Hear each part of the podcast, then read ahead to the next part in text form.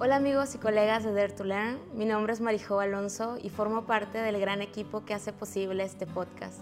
El episodio de hoy es muy especial porque estamos grabando el cierre de nuestra primera temporada y además estoy muy contenta porque si ustedes, así como yo, están acostumbrados a escuchar a Diego como el host de, de este podcast, el día de hoy es nuestro entrevistado, es nuestro developer ¿Cómo estás, Diego? Muy bien, muy bien. ¿Cómo te sientes? ¿Lista? Bien, sí, es raro de este lado, pero muy padre, muy bien. Bueno, pues ojalá y que ustedes lo disfruten. Nosotros ya comenzamos a disfrutarlo desde hace un rato. Correcto.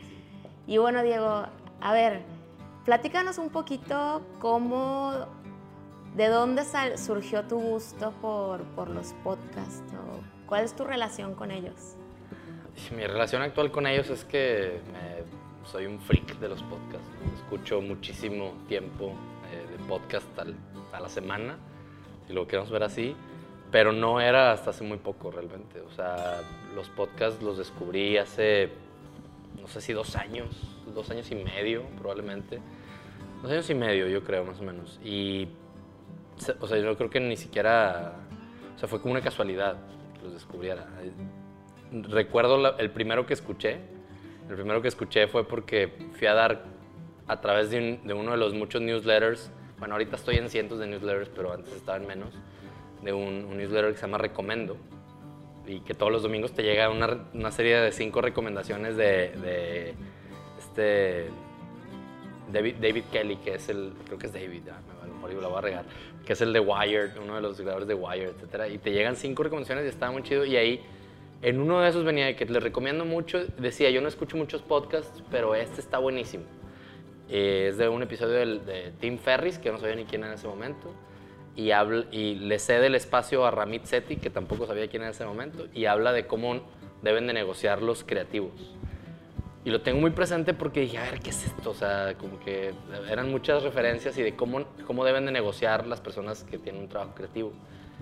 Y fui, lo escuché yo creo que fue la primera vez que, que, llegué ni siquiera a través del app de iTunes y me voló la cabeza, o sea, lo que escuché de Ramit Sethi. De... Ahí fue el primer episodio que escuché y de ahí por el real, pues ya tengo una relación íntima con los podcasts, o sea, realmente fue así como que, ¿dónde estaba esto, güey? O sea, ¿cómo es que no lo descubrí antes? Y, o sea, ¿qué es esto? ¿Qué es este mundillo que ya te metes y no termina nunca, ¿no? Entonces fue ese el, primer paso hace como dos años, dos años y medio y ahorita, pues sí, soy un, maníaco de, de, buscar ahí, ya tengo que ser así muy curador de qué escucho porque son tantos que tengo que elegir muy bien, pero todo el tiempo estoy entre escuchando y buscando nuevos podcasts. Sí, sí, siempre leo muchísimo.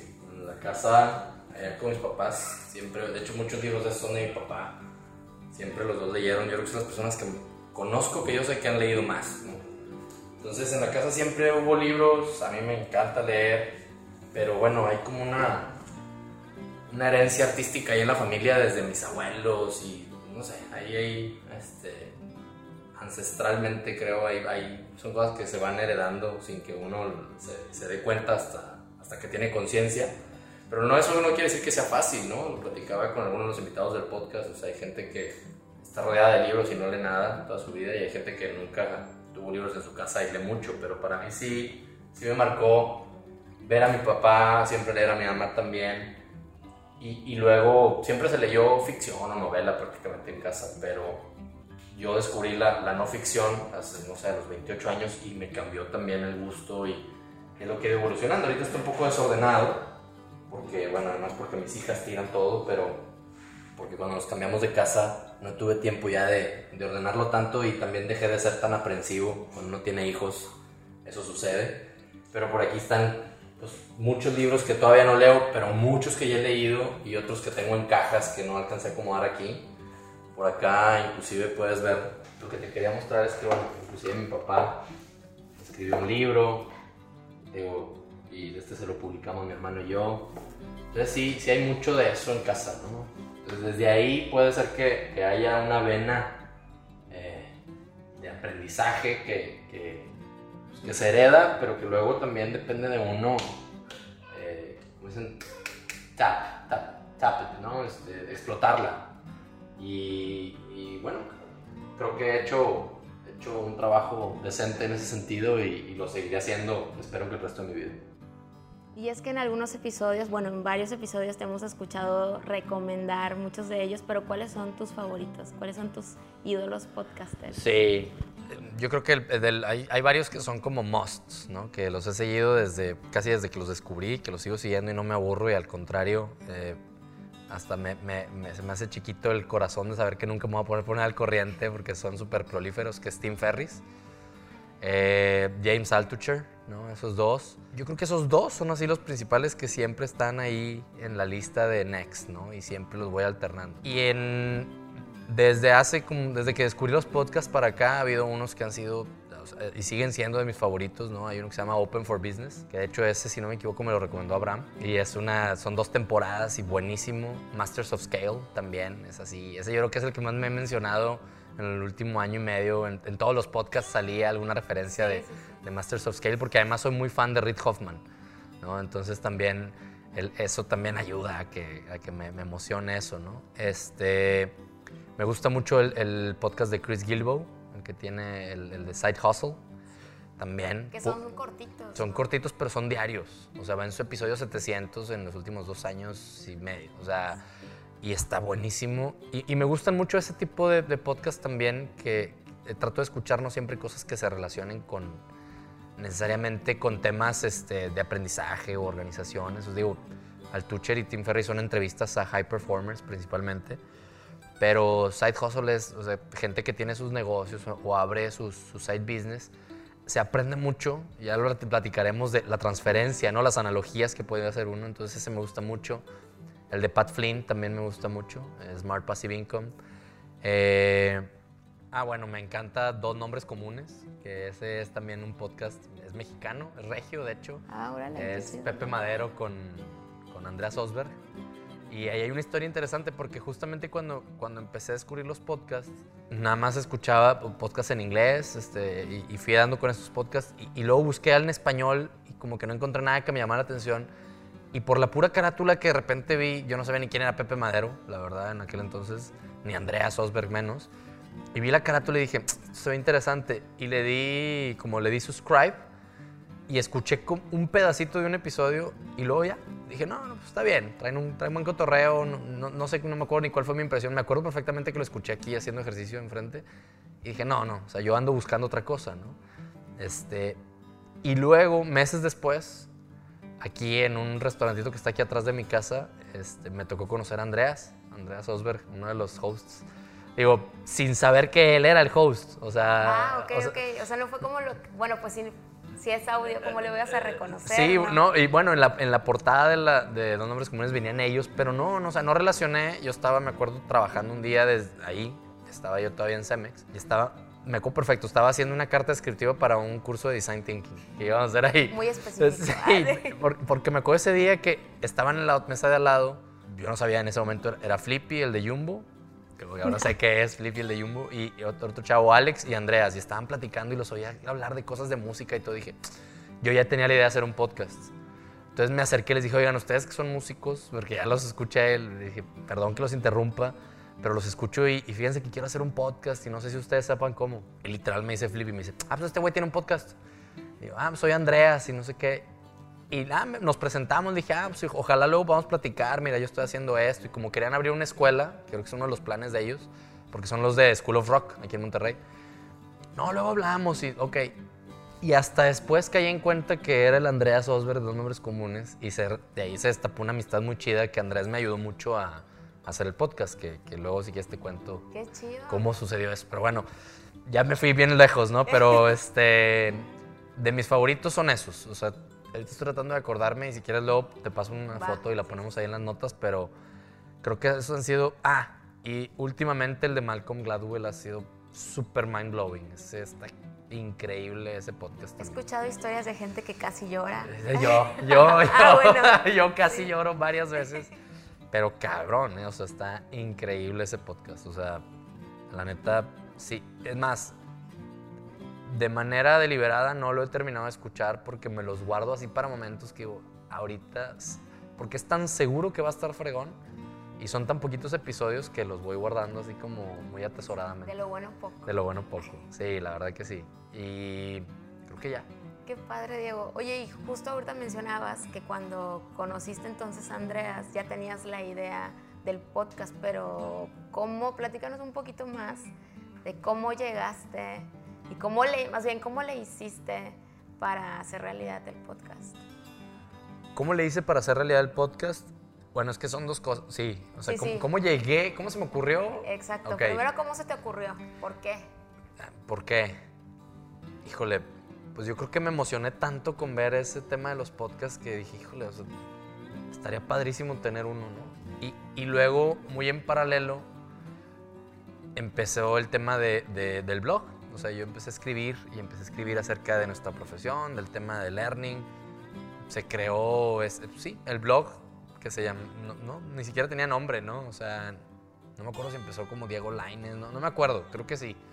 Entonces empecé a escribir y empecé a escribir y me di, cuen- y, me di cuenta que muchos de estos cuates a los que seguía, tanto Altucher, Tim Ferriss, eran, invitaban mucho a- pasaban todos sus secretos, ¿no? De cómo hacer un podcast. Y dije, oye, entonces está, está padre. O sea, invitaban de que lo deberías de hacer tú también, ¿no?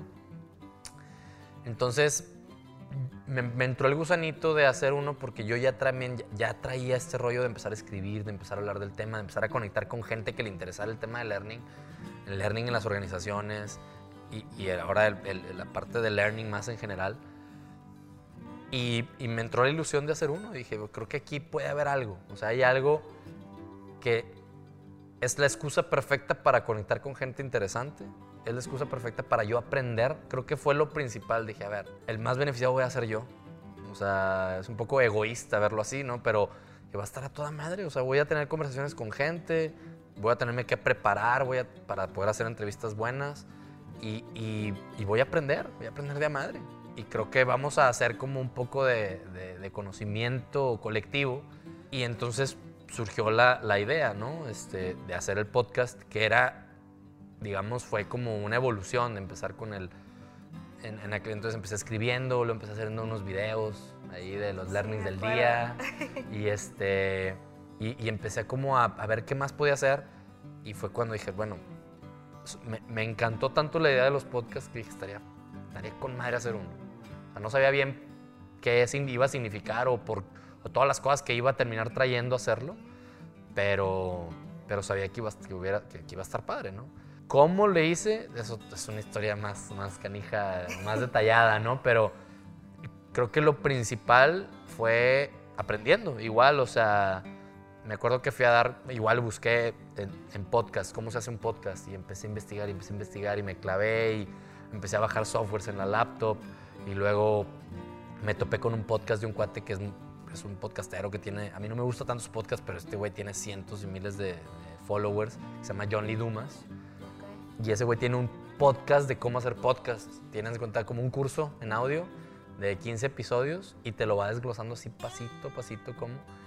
Y él fue así como mi primer, ok, empecé a, a ver cómo le tenía que hacer. Me mandé pedirme el, el primer micrófono que, que él, que él recomendaba. Luego me junté con Andreas, le dije, a ver, güey, ¿tú cómo le haces? Etcétera. Y luego también acercándome a otra gente como Diego Barrazas, por ejemplo, que fue uno También lo descubrí a Diego así de casualidad, más o menos por las mismas fechas, lo que él andaba haciendo, el podcast de Dementes.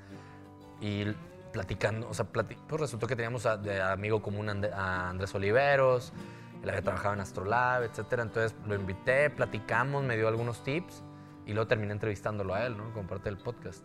Ok, o sea, entonces digamos que de alguna manera primero te informaste, eh, conseguiste recursos, o sea, tu, tu materia para, tu material para trabajar y también te juntaste con quienes ya lo hacían. Sí, o sea, sí, sí fui eso lo que hice, este, y veo que estás haciendo lo que yo hago mucho en el podcast, de tratar de, de desmenuzar exactamente los pasos, ¿no? Yo Es hago que eso sí mucho los con... escucho. Muy bien, yo hago eso mucho con los invitados. Y sí, yo creo que esa parte, creo que lo que me faltó a lo mejor decir es, don, o sea, nace de una motivación, ¿no? Una motivación de, de- creo que eso fue lo más importante, lo que me mantuvo con, o me sigue manteniendo con ganas de seguirlo haciendo. Y en ese momento a lo mejor una motivación, este, digamos, eh, eh, y no, ¿cómo decirlo? Eh, ilusoria, no sé cómo decirlo, aspiracional, aspiracional, porque no sabía realmente cómo me iba a ir, pero tenía la ilusión justamente de que eso pasara, ¿no? Y claro que se fue confirmando después de cada entrevista, pues nada más me fui enamorando más de la idea, ¿no? Entonces creo que la motivación es algo muy importante porque creo que alguna vez te platicaba, y esto se lo escuché probablemente a Ramit Sethi, ¿no? Que decía, neta, ¿cuánta gente conoces? O sea, que haga algo más durante un, haga algo constantemente durante un año o más. O sea, yo, nada en mi vida, yo creo, así de constancia y de seguir y, de, y de que se vuelva una disciplina muy, pues nada, o algo, muy pocas cosas, ¿no? Sí, difícilmente. Hasta cuando, te pones tus propósitos. De exacto. A lo mejor cuando estás niño y pues vas a jugar fútbol, pues juegas durante años, ¿no? Pero porque es parte de, te llevan, o es parte de, de, la rutina, casi creo. Tú de un propósito tuyo, o sea, igual, o sea, alguna vez escuché de, si conoces a alguien que ha ido al gimnasio o ha aprendido un idioma o ha hecho algo durante un año, respect, ¿no? O sea, porque neta, cuántas cosas desfallecen en los primeros intentos, ¿no? Ya no se diga de semanas, ¿no? Entonces, eso me ha mantenido, e, esto que ya lleva dos años, pues es una constante motivación, sí intrínseca, pero también extrínseca, o sea, que va alimentándose de los invitados, de las cosas que van pasando, y eso es un elemento bien difícil de medir, ¿no? Ahora, y esto también eh, lo, he dicho varias veces con también se lo he escuchado mucho a Tim Ferriss, a Ramit, o sea, ellos han sido como mis mentores en muchas cosas.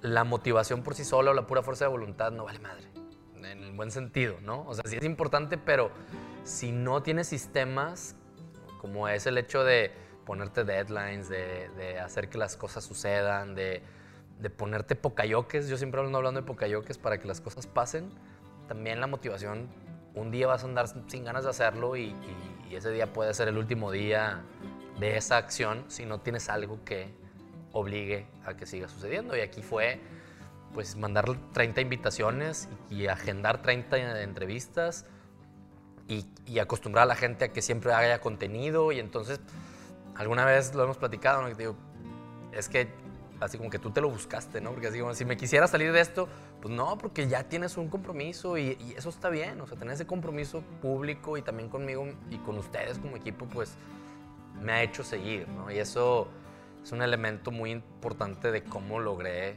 la parte de cómo lo logré, ¿no? en ese sentido. Y creo que nos has platicado, digo, ahorita ya nos platicaste más de cómo lo hiciste y hace un ratito nos contaste el por qué, pero quisiera clavarme un poquito más en el también por qué de aprendizaje, por qué de learning. Buena pregunta y, y ahorita yo lo veo como obvio, pero creo que pues, no siempre lo fue, ¿no? O sea, soy un apasionado del, del, tema de learning en general, ¿no? Y, creo que se me nota y se nota cada vez más y me, me así que me, me, apasiono cada vez que, que, que, voy aprendiendo más acerca de este tema, pero no siempre lo fui, ¿no? O sea, empecé, e, es mi profesión ahora y también es mi pasión, lo cual yo creo que es una superventaja y algo, pues, una bendición. Pero hace como, te digo, dos, dos años y medio, sí, me, cuando descubrí los podcasts, en ese momento también estaba leyendo mucho y tenía muchas cosas que quería, estaba aprendiendo mucho del cambio de trabajo, ¿no? de la consultoría hacia la empresa. Como que fue una intersección de cosas que dije, realmente sentí que desperté a la Matrix. Esa es la, típica, ya sé que está bien choteada esa analogía, pero fue así como que, ay, güey, o sea, hay, hay un chorro de cosas allá afuera, nunca me las voy a acabar, pero qué bueno saber que ahí están y que al final también nunca te vas a acabar. Entonces, eso me pasó y fue así como un, de verdad, un despertar así, híjole, güey, hay tanto. Y me empezó a pasar cada vez más algo que, que ha sido también, porque esto se vuelve una pasión y se vuelve adictivo. Empecé a conectar puntos. Y ese, ese ha sido un tema constante desde hace más de tres años que ya me pasaba antes, pero le pude poner nombre a, hasta es hasta como trendy, ¿no? El connecting the dots. Porque me empezó a pasar cada vez más y, me empezó a, y empecé a sentir cada vez más ese rush de, ay, güey, ¿cómo es que esto se conecta con esto? ¿Y cómo es que lo que leí hace años me está sirviendo ahorita? ¿Y cómo es que lo que estudié en la maestría, que jamás pensé que me iba a servir, sí me está sirviendo? Y ese círculo virtuoso empezó a robustecer la, la, la intención de que más gente le pasara eso que me estaba pasando a mí. O sea, fue así como en ese momento que me pasó fue de que, güey, ¿con quién platico esto? O sea, y tengo algunos amigos elegidos y que afortunadamente se han ido haciendo cada vez más, ¿no? Esa comunidad de Learning Explorers, que ahorita existe el término y en ese momento no lo, no lo podía haber verbalizado hace dos años y medio y lo fui como, se acuñó solo, casi creo. Pero fue así como que, güey, ¿qué onda con esto? ¿Y qué onda con esa sensación tan chingona de, de conectar los puntos? Y yo, yo, sé que es un, yo sé que tiene que ver, ahora, ahora, después de tanto meterme este tema, sé que es una cuestión de, de neuronal, donde se combinan las sinapsis y, y a un nivel muy rápido y entonces conectas la memoria a largo plazo con la de, la de corto, cosas que jamás te hubiera podido decir hace dos años, ¿verdad? Pero el, el, tema de la dopamina y de cómo ciertos químicos afectan a que te sientas literal como si estuvieras enamorado o high o como le queramos decir, ¿no? Esa sensación, dije, no puede ser, o sea, tiene que haber más gente que esté pasándole esto y si no la hay, la quiero generar, ¿sí? Y que puedas conectar de fuera del trabajo hacia el trabajo y el trabajo hacia afuera y que te lo puedas traer a tu vida y que realmente se vuelva un estilo de vida. Eso es por qué de learning, porque realmente es un tema tan amplio que a cualquiera le, puede ser appealing. Claro, yo me dedico al learning corporativo, el tema de learning and development en las organizaciones, pero realmente es que por eso siempre, fue, y lo digo desde hace tiempo, o sea, y digo siempre de un tiempo para acá, learning es la habilidad más importante independientemente de la profesión. Y a veces ni siquiera es una habilidad, es, un, es ese mindset, es esa manera de ver la vida y decir, güey, deja tú por lo, las grandes oportunidades que te va a abrir a nivel profesional, a nivel personal, es porque está con madre. O sea, es, es, es un, es, es, un buen vicio. Ellos dicen que los vicios no son buenos, pero yo creo que este es un buen vicio, no sé si de, de, de decirlo así, ¿no? Entonces, cuando me pasó eso, y, sumado a lo que te decía hace rato de que me, me, gusta escribir, tenía ideas en la cabeza, quería conocer gente, se combinó, ¿no? Entonces casi creo que si no hubiera terminado siendo un podcast, un blog, hubiera terminado siendo otra cosa, ¿no? O sea, hubiera, hubiera, terminado siendo buscar este, una tribu o algo que de, de este tipo de personas con las que platicar, porque es bien cañón. Luego nada más sentir eso y decir, güey, ¿con quién hablo de esto? Sí. O, o, o sea, hablarlo, pero que sientas que no te entienden. Exactamente, exactamente, pasa. exactamente. Y, y, sí pasa, sí pasa. Y lo platicaba con mi esposa hace poquito. O sea, una de las cosas que me ha hecho también esto, y, y es un downside, es que te vuelve un poco más solitario. En, en el sentido de, te aburres en algunas situaciones que antes no te aburrían y tienes que a lo mejor decir, se oye medio mamón esto que estoy diciendo, pero así como híjole, güey, o sea, estás buscando eso otro en lo que vibras y, y, si no lo buscas, pues a lo mejor te vas a, te, te vas a aburrir, o sea, y, y claro, hay que disfrutar la vida en todos sus escenarios, ¿no? Pero esto sí es ese despertar de la Matrix. O sea, si lo, si lo ves en la misma película, pues son, son poquitos, ¿no? O sea, está, estaba más chido cuando estaba toda madre cuando no sabía que existía la Matrix, porque pues estás en el mundo donde pues, no pasa nada, güey. O sea, tienes otras, no sé, otras maneras de pasar el tiempo y a mí ahorita eso es a lo mejor un, retillo que se oye medio, este, eh, ¿cómo se dice? Ay, pues no sé, medio sangrón, pero, pero es neta, o sea, y, y, y lo, lo, lo, agarro con, con, como por los cuernos y trato de sacarle lo mejor, ¿no? pero presuntuoso era la palabra que estaba buscando. Pero no, te lo digo, o sea, porque ya te imaginarás con tanta gente tan fregona que he entrevistado, la cantidad de información que traes acá, y dices, híjole, güey, o sea, a veces es difícil acallar el cerebro. Me ha fallado esa parte de la meditación, pero ahí ando en eso. No, y luego escoger a los invitados estuvo cabrón, o sea, bueno, cabrón, porque no fue, no sé, tuve que hacer una lista de a quién quería invitar y por qué quería invitarlos y de qué quería que fuera el podcast. O sea, ya, ya que te pones a estudiar esto, tienes que tener muy claro tu audiencia meta, pues como cualquier producto, ¿no? Exactamente, hicimos un avatar de Pedro trabaja en una empresa en el área de Learning and Development y está frustrado porque no puede aplicar ciertas cosas o no sabe qué tiene que hacer. Y bueno, si esa es la audiencia, ¿a quiénes tenemos que invitar para gente que pueda aportarle a ese Pedro, ¿no? Puedes tener muchas audiencias, pero las cosas primeras que aprendí al estudiar un podcast y creo que es un tema de marketing o de ventas en general es lo que los gringos llaman niche down. O sea, mientras más chiquito está tu nicho, más enfocado puedes hacer y más la gente va a apreciar el valor de tu contenido. dicho eso, entonces dije, bueno, afortunadamente yo, gracias a la consultoría y a poder haber andado trabajando con muchas empresas de México principalmente, pero también de, de otros lados, tenía gente a la que desde ese entonces que, que, trabajé con ellos o para ellos, dije, wow, esta persona es un outlier, ¿no? Y empecé a contactarlos, ¿no? Y, y fue como esos contactos que, que, que fui haciendo, más los contactos de la vida, y pues primero empezar con esas personas, esas personas a las que cuando me junto con ellos tenemos unas pláticas mind blowing, pues vamos a, a hacer una plática un poquito más dirigida, que no sea yo el único al que se le huele la cabeza en esas conversaciones y que podamos compartir. Y fue cuando llegué al término develop partner para decir a alguien que apoya a las organizaciones o develop peer, que es alguien que está como yo dentro de una organización. Y pues órale, a, a, a invitar gente y, y medio al primero que te confirmó decir, ah, ya tengo un invitado confirmado, entonces al siguiente decirle, oye, te invito a esto, ya está confirmado este, ¿eh? y, y, generar esa bolita para que la gente aceptara, que luego también me di cuenta que es muy raro que alguien no acepte, o sea, a todo el mundo nos gusta hablar de nosotros mismos o estar en, ser un entrevistado, aunque sea de la revista Patito o del podcast del güey que nadie conoce.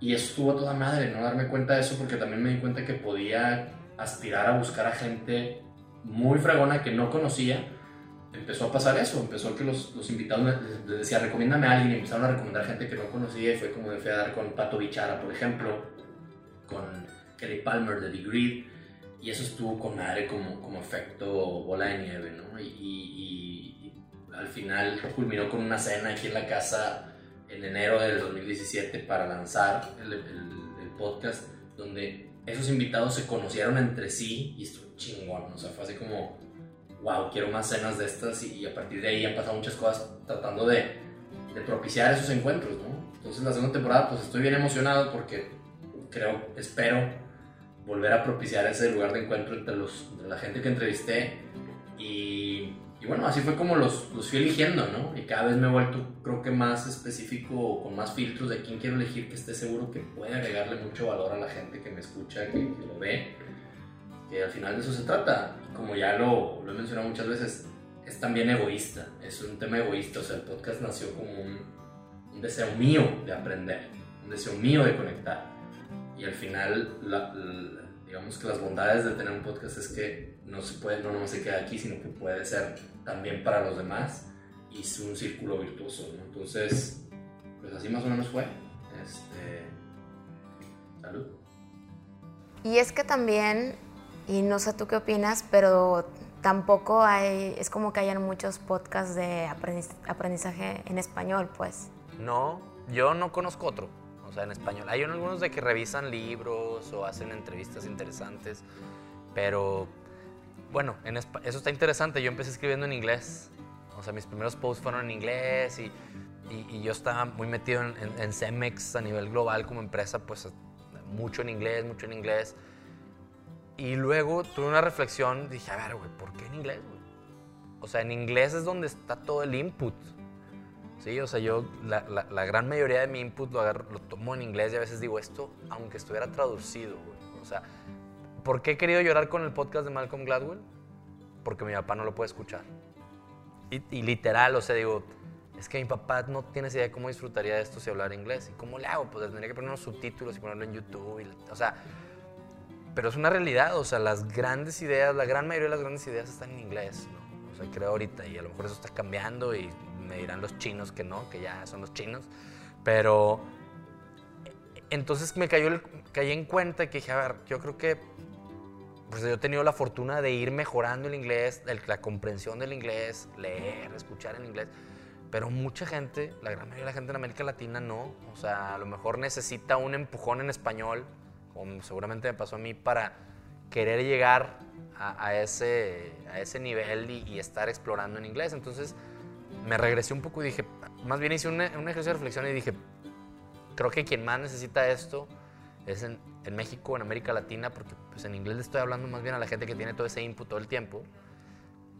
Y México y América Latina necesitan más información de esta y en español. Y además, bueno, también, aunque, aunque me siento muy cómodo con el inglés, pues las conversaciones no es lo mismo en español, ¿no? Y además con el lenguaje tan fluido que manejo de repente este, es, es, complicado, o más bien es muy sabroso hablar así en español, Exacto. ¿no? Entonces, este, ahorita la temporada 1 del podcast tuvo una entrevista en inglés y la temporada 2 va a ser un poquito más mezclada, pero sigo pensando en que debemos de tratar de acercar esta información a, a la audiencia en español. Claro. Oye, Diego, y bueno, como nos dijiste ahorita y también lo has compartido otras veces, cuando entrevistas en un podcast, pues obviamente nos compartes muchísimo, pero también tú te quedas con muchos aprendizajes. Y desde que trabajabas en la consultoría y en tu experiencia en CEMEX ahora, em, pues bueno, tú ya traías cierto, a lo mejor como cierto expertise y ciertas ideas acerca de learning. Y con todo este nuevo input, ¿cuáles, qué cosas que a lo mejor antes creías eh, que eran de alguna manera han cambiado tu approach hacia el aprendizaje? Híjole. Buenísima la pregunta. O sea, no estoy bien seguro de poder hacer un análisis comparativo, pero de que me ha cambiado, me ha cambiado. Eso es, un hecho. O sea, simplemente lo que te decía, la cantidad de información eh, y, la información no leída, sino la información conversada con la persona que tiene la idea. Eh, eh, me pasó mucho que para poder hacer notas del podcast o editarlos los tuve que oír dos, tres veces. Entonces, pues claro que se te va, te lo vas cada vez embebiendo más, ¿no? Me siento con muchísima información, con muchísimos insights. ¿Cómo ha cambiado lo, que algunos paradigmas han cambiado, o sea, algunos se han confirmado, bueno, no ideas, no, paradigmas, algunas ideas han cambiado, algunas cosas que a lo mejor eran paradigmas se han ido eh, cayendo, como, digo, temas tan... Y, esto no es necesariamente del podcast, sino de todo este despertar que te digo, decir, a ver, hay, hay mucho de, de, de learning que no sé. Aunque me haya dedicado estos ocho años, la neta es que no, no, no, nunca me hice estas preguntas de qué pasa en nuestro cerebro, qué pasa a nivel emocional. Realmente las, los paradigmas típicos, el famoso 70-20-10, el famoso, los estilos de aprendizaje, que es puro pedo. O sea, eh, eh, digo, me van a disculpar, pero si te pones a estudiar, esa es la bronca, que si te pones, si te metes, luego el loco pareces tú. Sí, o sea, lo sí, o sea como nadando contra corriente. Exactamente, porque lo los estilos de aprendizaje es puro pedo, lo de que el, 10% del cerebro nomás usamos es puro pedo, lo de los hemisferios es puro pedo, pero si me escuchas diciendo eso vas a decir, ah, entonces están equivocados todos. Y lo más importante es que en, en muchas cosas el 90% de las personas sí, porque es muy fácil consumir cosas que ya Nadie cuestionó nunca. No, y que ahorita tenemos acceso a demasiada información. Pero eso es lo malo, o sea, bueno, eso es lo gacho, eso es lo triste, que aunque tengamos ese acceso, nos va a tomar quién sabe cuántos años tumbar paradigmas bien, bien arraigados, ¿no? Como los que te acabo de mencionar. Entonces, no fue a través de las entrevistas, o sí a lo mejor a través de algunas de ellas, con Carlos, por ejemplo, con Novo, que es un, este, neurólogo, te digan, hombre, eso es puro pedo y, verlas arraigadas en la biología, que hacia allá va mucho más ahora el tema en cualquier profesión.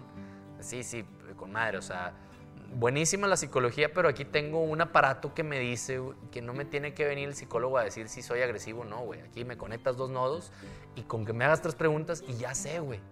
Entonces, ese rollo, ir tirando esas, esos paradigmas y esas creencias, pues a mí me costó, ¿no? O sea, ¿cómo, güey? Pues si eran cosas que yo creía, porque, ¿por qué?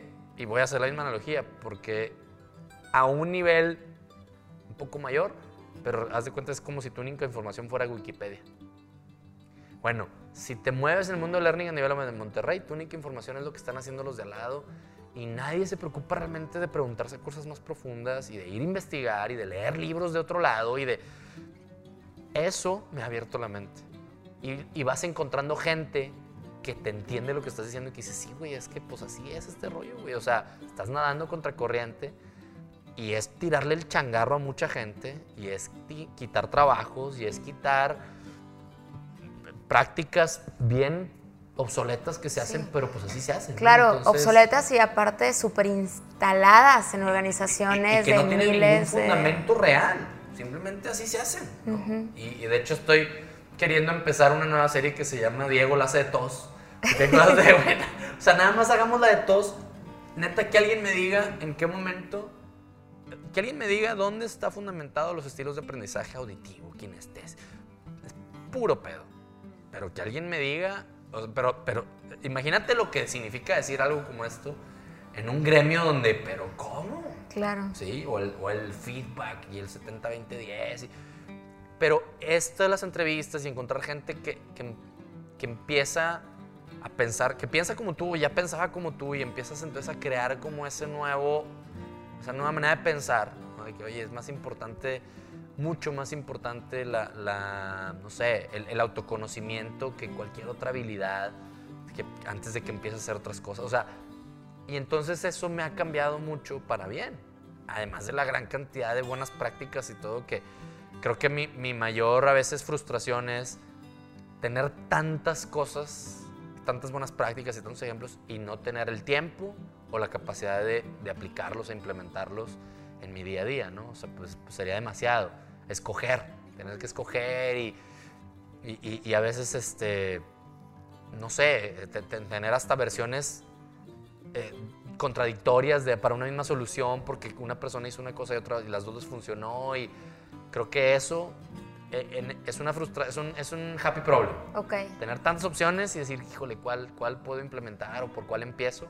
Pues es un happy problem, ¿no? Entonces, no sé si respondí a tu pregunta o no, pero sí me ha cambiado y me ha cambiado la vida y me ha hecho acercarme a gente increíble y, y creo que esto apenas empieza además. Principalmente empecé lo del podcast porque quería hacer el podcast que yo quería escuchar, ¿no? Yo ya era bien fan de los podcasts y todavía no encontraba el podcast que yo quería escuchar.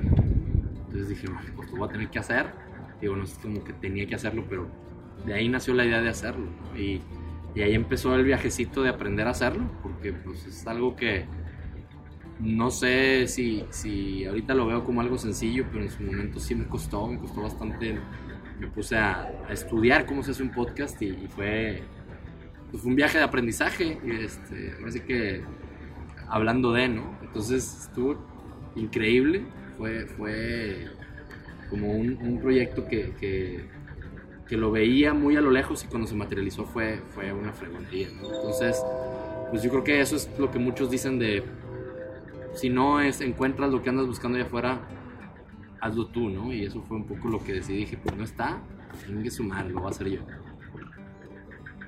Me queda claro que todos estos aprendizajes te han impactado pues a nivel profesional, y a nivel personal, pues yo creo que también, pero no sé si hayan una o dos cosas que, que digas, híjole, sí, claro a nivel personal, porque esto, esto y esto. A nivel personal, yo creo que me, me, he hecho más dudoso y a la vez más introspectivo. O sea, creo que siempre lo he sido, o sea, siempre he sido alguien que está en la cabeza es complicado, ¿no? En ese sentido, y, y, y, me, y le doy vueltas y le doy vueltas. pero ahora utilizo eso para ver, constantemente preguntarme si las cosas que creo, lo que estoy haciendo, este, lo que digo que quiero hacer, si sí eso no es. es. Eso a nivel personal me he vuelto muy cuestionador de los principios fundamentales de lo que hago. Eso definitivamente. A nivel, hasta a nivel personal también el tema de la salud, por ejemplo, que me ha servido estos mentores que digo que ellos no saben que son mis mentores, pero lo son. Este, temas de, de, cómo comer mejor, cómo dormir mejor. Me he comprado suplementos alimenticios nada más porque estos güeyes lo recomiendan y bueno, pues, o sea, yo nunca lo hubiera hecho a lo mejor si no, si no viniera de gente a la que admiro. ¿no? Entonces eso a nivel personal me ha cambiado. Me ha vuelto más, este, yo creo que inspirador en el sentido de, de, de, de más bien inspira, inspirado e inspirador. Inspirador digo con, con, mi esposa, con mis hijas. O sea, quiero, quiero ser un mejor role model ¿no? para ellas. Y, y, también inspirado de tener más gente a la que híjole, o sea, como que el, el típico sí se puede, ¿no? O sea, no, no, está en chino hacer lo que esta raza hace. Nomás dedica tiempo y constancia. Y eso, eso no lo tenía tan claro antes. No, güey. O sea, nada de esto se hubiera podido hacer sin, sin la ayuda de Mariana y de la familia en general, ¿no? O sea, principalmente de ella, pero luego también de cómo la gente se fue sumando al proyecto, Marijó, eh, Charles, Armando, o sea, un, un grupo de gente que, que, que, creyó en él, pues por el hecho y las ganas de creer en él, ¿no? Y, y, y la cantidad de trabajo que, que se pudo hacer definitivamente no se hubiera podido hacer si hubiera estado yo solo, ¿no? O sea, creo que nadie se hace solo, ningún proyecto funciona, se vuelve exitoso solo y eso nunca voy a tener que estar agradecido con, con ese grupo de gente apasionados, explorers más que nadie de, de este rollo, ¿no? Y, te digo, e, ese apoyo, tener ese, ese grupo de gente cercano, los invitados, los amigos, los colegas y la gente que se metió de lleno a apoyar en este proyecto, como equipo de Dare to Learn. Y Mariana, no, no, o sea, nada de esto se puede, se hubiera podido y yo sí creo mucho en que el éxito no es de una sola persona. Entonces, eh, yo creo que a nivel personal serían esas cosas y me y bueno, como te digo, un, downside también, eh, lo admití hace rato y lo digo, es me ha vuelto a lo mejor un poco menos, un poco más serio. No sé si decirlo. No sé si te creo tanto. Bueno, digo, ustedes. Porque... no sé, lo platicaba con mi esposa hace, hace, poco, o sea, creo que me río menos, o sea, y, vaya que me río de madre, ¿no? Pero, pero más serio en el sentido, más pensativo, más reflexivo, mi cabeza trae más cosas, eh, lo veo como algo padre, ¿verdad? Porque eso quiere decir que tienes muchas cosas que estás pensando, estás maquinando, pero también necesito balancearlo con la parte de desconectarme, ¿no? O sea, para estar en el presente, todo el tema de, de self-awareness y meditación, que, que, es probablemente la parte que más flaca tengo, pues estar más, este, no, no darle a veces, desconectarme. Eso me cuesta aunque sea algo bueno, me cuesta. Entonces, a nivel personal, eso ha sido impactante para mí. No sé, no sé si va por ahí. Bueno, pero me ha hecho también de un grupo cercano de amigos, de, personas que no tenía y que ha sido fascinante conocerlas. Eso también, pues es unas cosas por otras, ¿no? O sea, y creo que a nivel personal eso ha sido lo más impactante. ¿Y hay algún mensaje que quisieras compartir con todos aquellos eh, que, nos, que te escuchan, que, o que te han escuchado, que a lo mejor te descubrieron el podcast de Dare to Learn hace un año o hace unos meses, pero... Sí, hace poco me preguntaba Barrazas, me decía, oye, igual, que él, tiene una pregunta en su podcast muy padre que, que, también se, se, lo, se, lo, he escuchado a Tim Ferris, que dice, si tuvieras un panorámico, que todo el mundo fuera a ver, ¿qué le pondrías? Y en ese momento le dije, no, pues atrévete a aprender. Para, para Diego. La respuesta para Diego fue. Pero creo que queda corto, porque yo creo que iría. O sea, un mensaje. Me gustaría decirles a, a, los que. A los que ya lo vivieron, hagan que más personas lo vivan, el conectar los puntos. Y a los que no lo han vivido, es cómprenmela. Así, cómprenmela si, no sabes de lo que te estoy hablando, cuando te digo ese rush que se siente, cuando conectas, empiezas a conectar información, empiezas a conectar con conocimiento, empiezas a conectar cosas que jamás pensaste que van a estar conectadas, es porque no lo has sentido. Porque si lo sintieras sabrías que es un, pues es como un buen vicio, ¿no? O sea, eso, eso, eso literalmente está científicamente eh, comprobado que está linkeado a un tema de, un químico en el cerebro. ¿Sí? O sea, y ese rollo, seguramente habrá otras drogas que lo generen, ¿no? Y que se pudiera hacer de una manera más artificial, pero qué mejor que haciéndolo a través del conocimiento, ¿no? Y, yo creo ahorita, o sea, no sé si va relacionado con la pregunta que me haces ahorita anterior, de cómo me ha cambiado personalmente, o, o si es algo que, o sea, realmente no sabemos nada de cómo aprendemos. ¿Sí? O sea, por ahí hace no mucho decía, ¿qué onda que estudiamos, no sé, de manera formal, unos 18 años de nuestra vida, más o menos? Y en esos 18 años de nuestra vida, ni una pinche clase te dieron de cómo aprendemos los seres humanos. Ni una. Todo fue. ¿Cómo funciona tu cerebro? ¿Cómo funciona el cerebro? ¿Cómo aprendemos mejor? Técnicas de aprendizaje. O sea, neta, lo que, es, lo que sabe el 99% de la gente es una teoría, e, es, es, un, muchas veces es un paradigma. Es una, ¿cómo se dice eso? O sea, es, un, es un given, es algo que les dijeron que así es. O sea, oye, el típico, ya sé que está bien trillado, es que eres malo para matemáticas. O es que, no, es que la memoria no sirve, no, ¿para qué memorizas? Oye, la memorización es bien importante, súper importante, pero la, la- la castigamos porque en algún punto algún maestro de la escuela dijo, no, es que memorizar no, hay que entender. No, güey, memorizar es el deliberate practice, ¿no? O sea, hay un chorro de conceptos de cómo aprendemos que el 99% de la gente no conoce. Y si no conoces eso, ¿cómo quieres hacer un, un excelente papel, ¿no? How, how to excel, como dicen los gringos, en eso. Pues es como si no supieras las reglas del juego y quieres jugar. Entonces, mi mensaje sería, métanse este tema de learning, no a través de mí, a través de quien quieran. Está el curso de Learning How to Learn, o sea, pero dejen de creerse las cosas que creen que saben de cómo aprendemos, porque muy probablemente no es cierto Claro. o, o no son las mejores o están basadas en, en fundamentos que, que no tienen fundamento. Claro, y es cuestión de cuest- justamente preguntar, cuestionarse, ser curioso, que creo que son cosas que, que hemos hablado muchísimo. Totalmente, o en- sea, ¿cu- ¿cuánta gente sabe esto? O sea, que, que hay un tema que es la memoria de corto plazo, la de largo plazo, que está la corteza frontal, que está la corteza, don- donde se- el hipocampo en la memoria, y que esas madres se conectan y que dado a eso se hace un proceso de, de conocimiento. Nadie lo sabe. O sea, digo, lo habrás leído o en algún punto, pe- pero ¿cómo funciona? Y déjate cómo funciona, ¿cómo te lo generas? ¿Cómo haces que siga funcionando? ese- e- e- estamos en pañales en ese tema. Entonces, ese sería un mensaje para mí, para todos aquellos que, que tanto que ya me escuchan el podcast o como que no, conozcan, conozcamos mejor eso, porque neta nos va a hacer excelentes learners. Y, más, y, y- y por último, la parte romántica es, se siente con madre. Claro, Va, va por ahí, creo que ese sería el mensaje. súper. Oye, Diego, ¿ya hay algo de la segunda temporada que nos puedas adelantar? Pues te decía ahorita que sí, sí hay invitados este, en inglés, porque creo que son gente que tiene cosas bien pares que aportar y que pues desgraciadamente no hablan español. Eh, mm, creo que traemos gente bien, bien fregona, developers y developartners, que ya aceptaron y que algunos los vamos a poder grabar en vivo, otros este, a través de Zoom.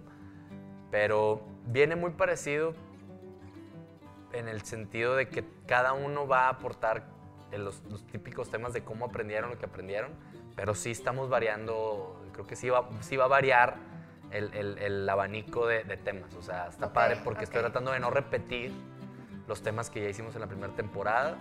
Viene el tema del inglés, pero, ay, bueno, to- que todos los queremos hacer, bueno, casi todos, menos los que hagamos en Zoom, eh, en video también. Sea, ahí estamos ahí implementando algo de, de, de algunas tecniquillas de producción de video para que sea más atractivo también. Este, estamos grabando de aquí hasta diciembre. Y, y, pues bueno, eh, creo, que, creo que va a estar, va a estar muy chido. Eh, eso sería lo que se me ocurre adelantarles, pues digo, ¿para qué les adelanto más? No quememos cartuchos. Sí, Ah. exacto. Un invitado estrella. Muy bien. Diego, muchas gracias por tu tiempo, por recibirnos en tu casa. No, muchas gracias a ti, Marijo, de ser un excelente host del Tenía podcast la vara muy alta, la verdad. No, excelente, excelente. Muchas gracias a ti. No, y gracias también a todos los que nos ven, a todos los que nos escuchan. ¿Y cómo cerramos siempre? Ah, una, dos, tres. Dare, Dare to learn.